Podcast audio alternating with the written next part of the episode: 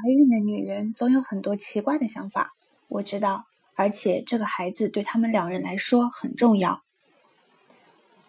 我当时以为，也许过一阵子就会叫我回去的。后来他确实来找我了，但是没让我住在那里。我在村子里那个女邮政局长家租了一间卧房兼客厅的房子，每个星期到少夫人那里去工作四个上午，其他时间为村里的其他太太干活，这样也挺好，真的。可每次我不在小宝宝身边的时候，就很想念他。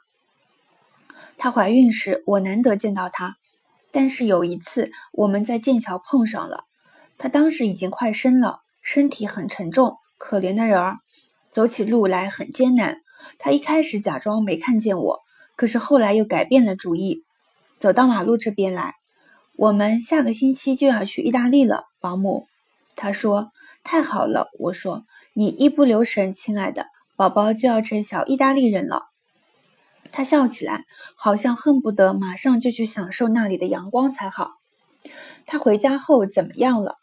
九个月之后他就死了，亲爱的。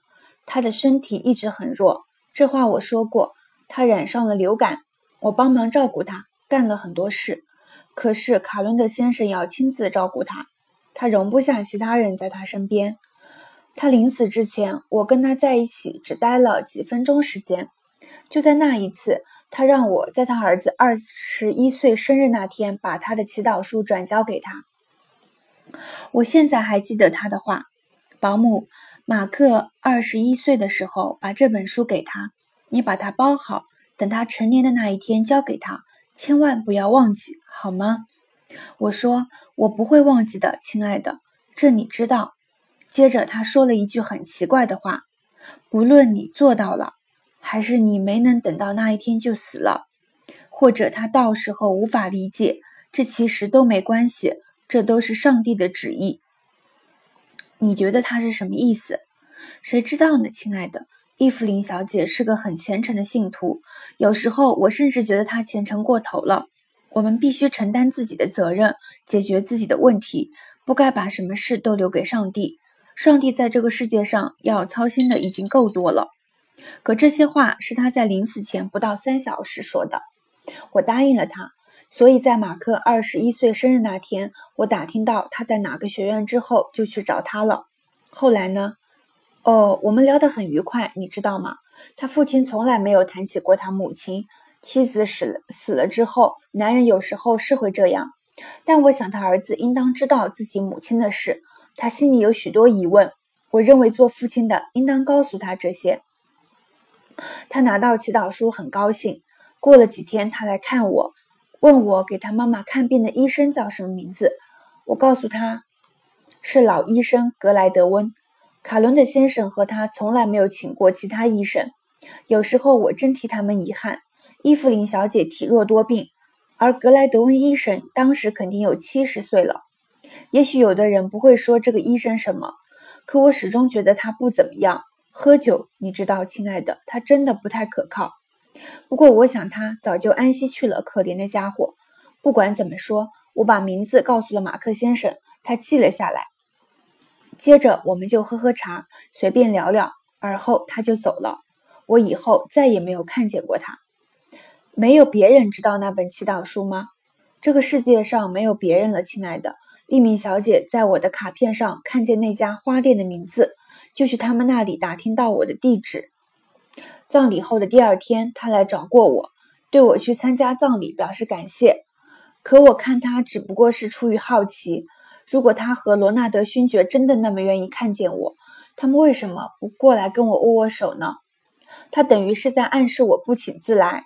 谁想到葬礼还需要请柬？谁听说过这种事？所以你什么也没跟他说？科迪迪亚问道。除了你，我跟谁也没说过，亲爱的。我也不知道我为什么要告诉你，不过我没有告诉他。跟你说实话，我一直都不喜欢他。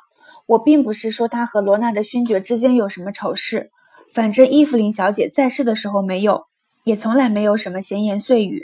她住在剑桥的一幢公寓里，不跟其他人打交道，这一点我敢肯定。卡伦德先生是在乡村小学教科学课的时候认识他的，他是英语老师。伊芙琳小姐去世之后，他才办起了自己的实验室。你的意思是，利敏小姐拿到过英语学位？哦，是的，亲爱的，她没有受过秘书的专业培训。当然了，她开始为卡伦德先生工作之后就不教书了。这么说，卡伦德太太去世之后，你就离开了加里加福斯庄园，你没有继续留下来照看那个孩子。他们不要我了。卡伦德先生雇了一个受过大学教育的女孩子，马克还小的时候就被送去上学了。他爸爸说得很清楚，他不喜欢让我照看这个孩子，毕竟做父亲的有这个权利。我明知道他爸爸不同意，就不该再去看马克先生，那只会使孩子的境地尴尬。可现在他已经死了，我们都失去了他。死因裁判官说他是自杀的，也许这是真的。我认为他不是自杀的，科迪迪亚说：“是吗，亲爱的？你真好。可是他死了，不是吗？所以这又有什么关系呢？”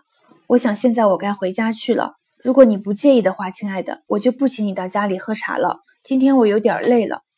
不过如果你还想再找我，你知道到什么地方找，欢迎再来。他们一起往墓园外走，两人在门口分手。戈达德太太像对小动物一样笨拙地拍了拍科迪迪亚的肩膀，然后慢吞吞地朝着小村庄走去。科迪迪亚驱车来到道路的转弯处，看见了前面的铁路交叉口。一列火车刚刚开过去，栏杆正往上抬起，有三辆车被挡在了道口。前两辆车颠簸着缓缓开过铁轨，最后那辆却加速超过前车，一溜烟开走了。